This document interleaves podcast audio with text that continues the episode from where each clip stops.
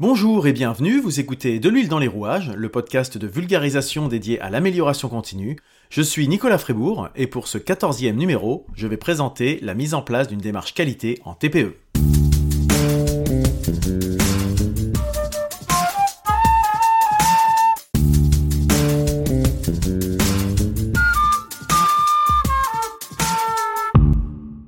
Dans l'épisode précédent, j'abordais les avantages de la mise en place d'une démarche qualité en entreprise d'une manière générale. Alors qualité, mais c'est aussi valable pour la sécurité et ou l'environnement. Cette fois-ci, je vais faire un focus sur les TPE, les très petites entreprises.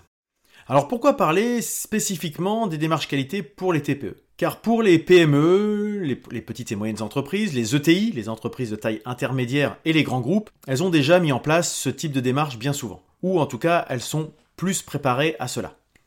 Et donc dans ces PME, ETI et grands groupes, on a souvent des équipes dédiées en interne où, le cas échéant, euh, ces entreprises ont recours à des consultants externes pour des interventions plus ou moins ponctuelles. Et ça, avoir des ressources en interne ou avoir le réflexe de faire appel à un cabinet extérieur, c'est moins habituel pour les très petites structures. Alors je parle en général parce que certaines le font déjà.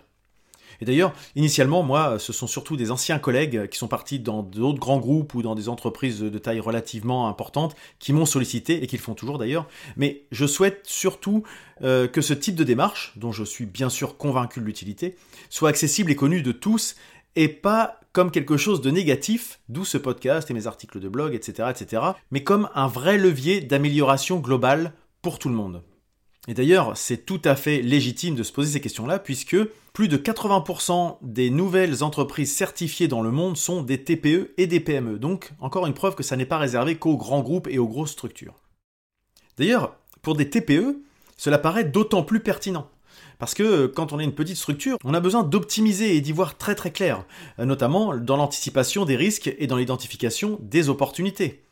Je peux vous rappeler ce qu'on appelle un risque, la définition, je l'avais déjà évoqué, donc euh, selon l'ISO 31000, qui définit les principes, les lignes directrices du management du risque, un risque c'est l'effet de l'incertitude sur l'atteinte d'un résultat. Et donc un risque peut être négatif ou positif. Donc dans ce cas-là, on parle d'opportunité. Et ainsi, identifier les risques, ça permet de les anticiper et de mettre en place des actions de prévention pour éviter qu'ils ne surviennent. En effet, comme dit l'adage, Mieux vaut prévenir que guérir. Ça permet d'être prêt et d'avoir les moyens d'y répondre si le risque se présente. Cela permet donc effectivement bien sûr d'identifier les opportunités en amont, ce qui favorisera votre capacité à les appréhender le moment venu car vous y serez préparé. Et faire cet exercice au niveau de l'entreprise, en l'intégrant à une démarche processus, ça permet de définir une stratégie, de connaître ses forces et faiblesses et de savoir anticiper les risques du secteur et de saisir leurs opportunités. Et surtout de ne pas seulement compter sur la chance, puisque la chance, comme le décrit Philippe Gabillet, Philippe Gabillet, c'est un professeur de leadership, auteur, conférencier et président de la Ligue des optimistes de France, il définit la chance comme la capacité qu'ont certaines personnes à créer autour d'eux les conditions d'apparition des opportunités. Autrement dit, la chance, c'est quand une préparation rencontre une opportunité et qu'on est tout à fait prêt à la saisir. Et ça, ça n'est pas une question de taille de structure, mais d'état d'esprit. Un autre point que permet une démarche qualité pour une TPE qui paraît très importante, c'est d'identifier vos parties intéressées pertinentes, qu'elles soient internes et externes. Alors je reviendrai certainement dans un futur épisode pour détailler ce qu'on appelle parties intéressées pertinentes, mais l'important c'est que ça permet d'identifier les exigences de ces parties intéressées, et ainsi d'avoir une meilleure vision de votre contexte, de vos enjeux, et ainsi de pouvoir vous y adapter. Une des premières choses que permet une démarche qualité, c'est de maîtriser vos activités. Par la mise en place d'un cadre, et non pas d'un carcan, je l'ai déjà dit, grâce à l'approche processus. Ce qui entraîne une maîtrise de la conformité de vos produits ou services, d'ajuster vos produits et services aux besoins réels de vos clients, de maîtriser vos outils de production, de maîtriser les achats. Par les achats, on entend les produits, les sous-traitants, les fournisseurs et les prestataires, et de maîtriser les modifications qui interviennent dans votre activité. Bien sûr, mettre en place une démarche qualité, ça permet d'optimiser votre système de management. Un système de management de la qualité, c'est l'ensemble des activités par lesquelles l'organisme définit, met en œuvre et revoit sa politique et ses objectifs qualité conformément à sa stratégie. Et donc, l'objectif du système de management, c'est de fournir un produit ou des services conformes et cela régulièrement. Et pas de temps en temps, on a un truc qui sort euh, conforme à ce qu'on avait prévu. Non, c'est systématiquement le plus régulièrement possible.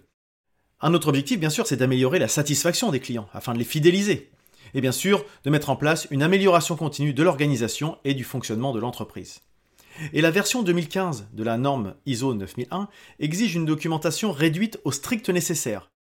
Alors bien sûr, ça ne veut pas dire que vous ne faites pas du travail de qualité lorsque vous n'êtes pas dans une démarche qualité. Simplement que quand on a ce type de démarche dans une entreprise, on a mis en place des moyens de comprendre pourquoi ça fonctionne ou ça ne fonctionne pas, et le cas échéant, de mettre en place des actions de correction ou de capitalisation. Quelque chose qu'on n'évoque pas forcément dans une démarche qualité, mais qui peut être très important dans des petites structures, dans les grandes aussi, hein, mais dans les petites structures, c'est renforcer l'implication de vos collaborateurs. Grâce à tout ce qui est relatif au leadership, y compris pour le management intermédiaire si vous en avez, ce qui permet de le responsabiliser en l'impliquant notamment dans l'identification des risques et opportunités, qu'on a déjà évoqué tout à l'heure, et le suivi d'objectifs de performance en qualité. Tout le monde est impliqué dans ces démarches, puisque ces démarches nécessitent la prise en compte des parties intéressées internes, dont font partie vos collaborateurs. Cela implique naturellement une sensibilisation et une responsabilisation des collaborateurs.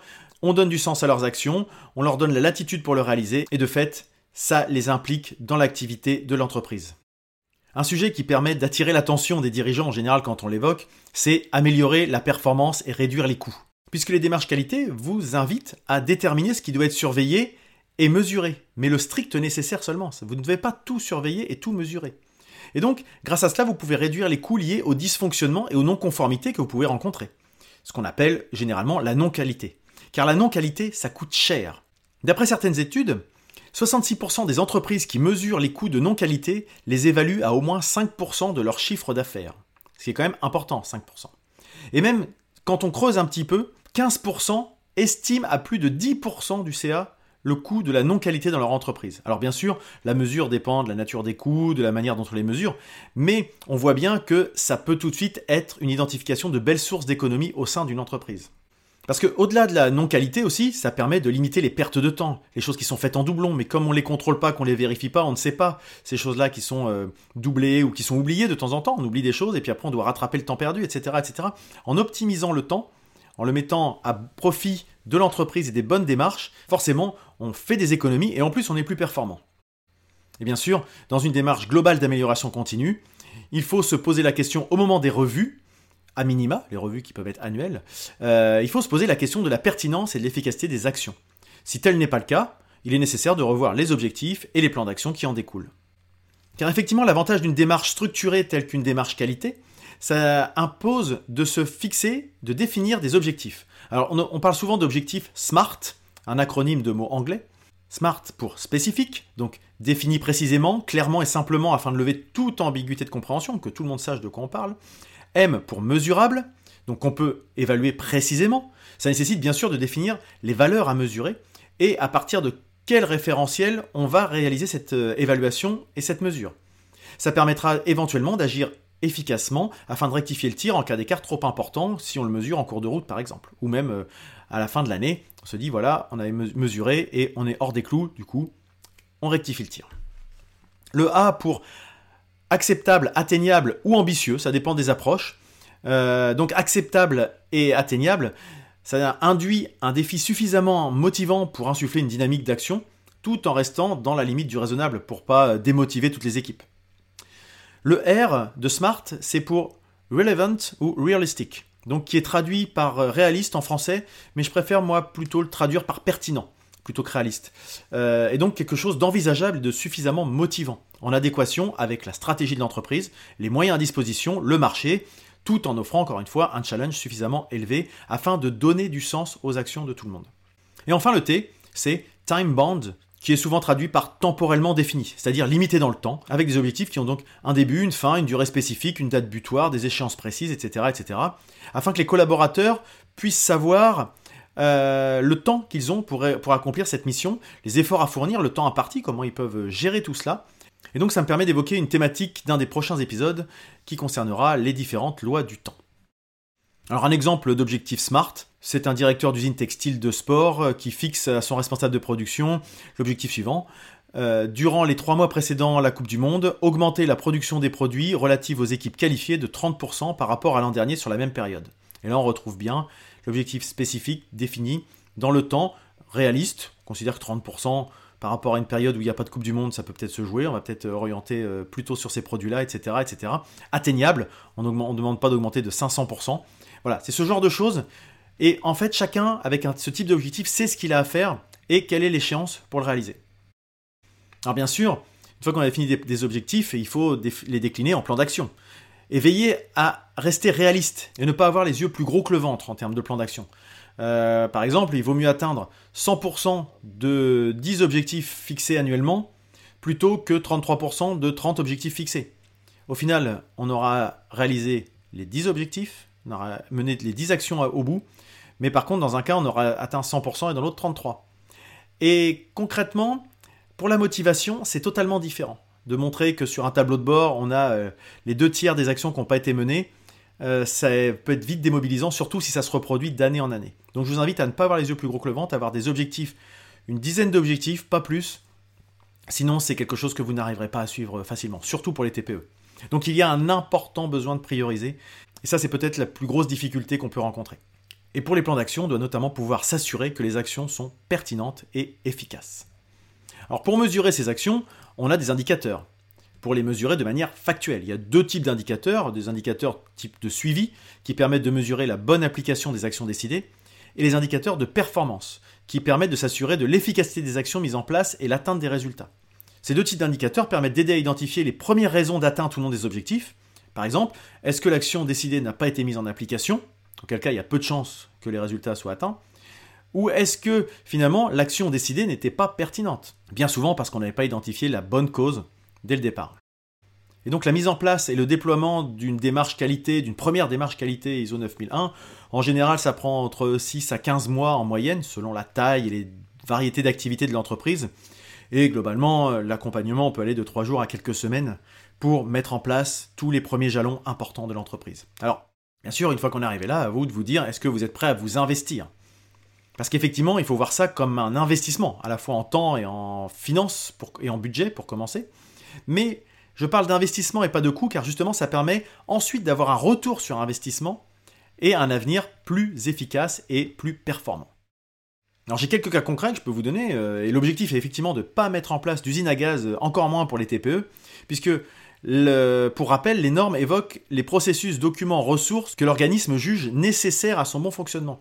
Donc c'est bien l'organisme de définir ce qui est nécessaire pour son fonctionnement. Ce n'est pas euh, une norme qui va vous dire vous devez mettre ça, ça, ça, ça, ça en place. Alors la raison de ces démarches, en général, ce sont des dirigeants qui sont convaincus de la nécessité de ce type d'approche pour leur organisation, leur développement commercial et leur pérennité, mais c'est aussi, il faut bien le reconnaître, de temps en temps une exigence client qui impose une certification au risque de ne plus avoir de marché de leur part. Alors, j'ai pu accompagner ces, dernières années des entreprises de taille très diverses. Je vais en prendre deux un petit peu extrêmes. Une qui concernait une seule personne, donc euh, une, très, une, TPE, une entreprise individuelle même, euh, que j'ai accompagnée pendant trois jours consécutifs. Alors, cette personne n'avait pas de volonté de certification, simplement l'envie d'optimiser son fonctionnement, car tout seul, c'était difficile de tout faire sans la mise en place d'une organisation rigoureuse. Donc pour ça, on a fait un audit, une analyse et la définition d'un plan d'action. Et dernièrement, j'ai accompagné une entreprise qui avait une, quinzaine de personnes, ce qui a pris environ 15 jours sur, euh, sur 5 mois. Et euh, là, ça a consisté en un audit diagnostique, la réalisation d'une analyse stratégique, euh, la tenue d'une revue de direction, l'élaboration d'un plan d'action, la mise en place documentaire et organisationnelle qui en découlait, la réalisation d'audits internes, parce que ça c'est important, et enfin l'aboutissement un audit de certification qui a permis à l'entreprise d'être certifiée au bout de ces 5 mois. Voilà ce que je pouvais vous dire sur la mise en place d'une démarche qualité pour une TPE. Vous voyez que si vous êtes dans ce cas-là, je pense que il y a des choses, peut-être que tout ne vous parle pas, mais il doit y avoir des petites choses qui vous qui font écho à votre quotidien. Euh, n'hésitez pas à m'interpeller si vous avez des questions, si vous avez des sujets qui ne sont pas clairs. Vous pouvez me retrouver sur les réseaux sociaux en tapant de l'huile dans les rouages, mais aussi directement sur le site de l'huile dans les rouages.fr, tout attaché. Ça vous permettra également de vous abonner à la newsletter hebdomadaire dédiée à l'amélioration continue. Si ça vous a plu, n'hésitez pas à en parler autour de vous. Vous pouvez laisser des notes et des commentaires sur les annuaires de podcasts de type Apple Podcast. Et surtout, n'hésitez pas à partager ce podcast, le bouche à oreille et la recommandation étant les meilleurs moyens de promotion. Je vous souhaite une très bonne journée et je vous dis à bientôt.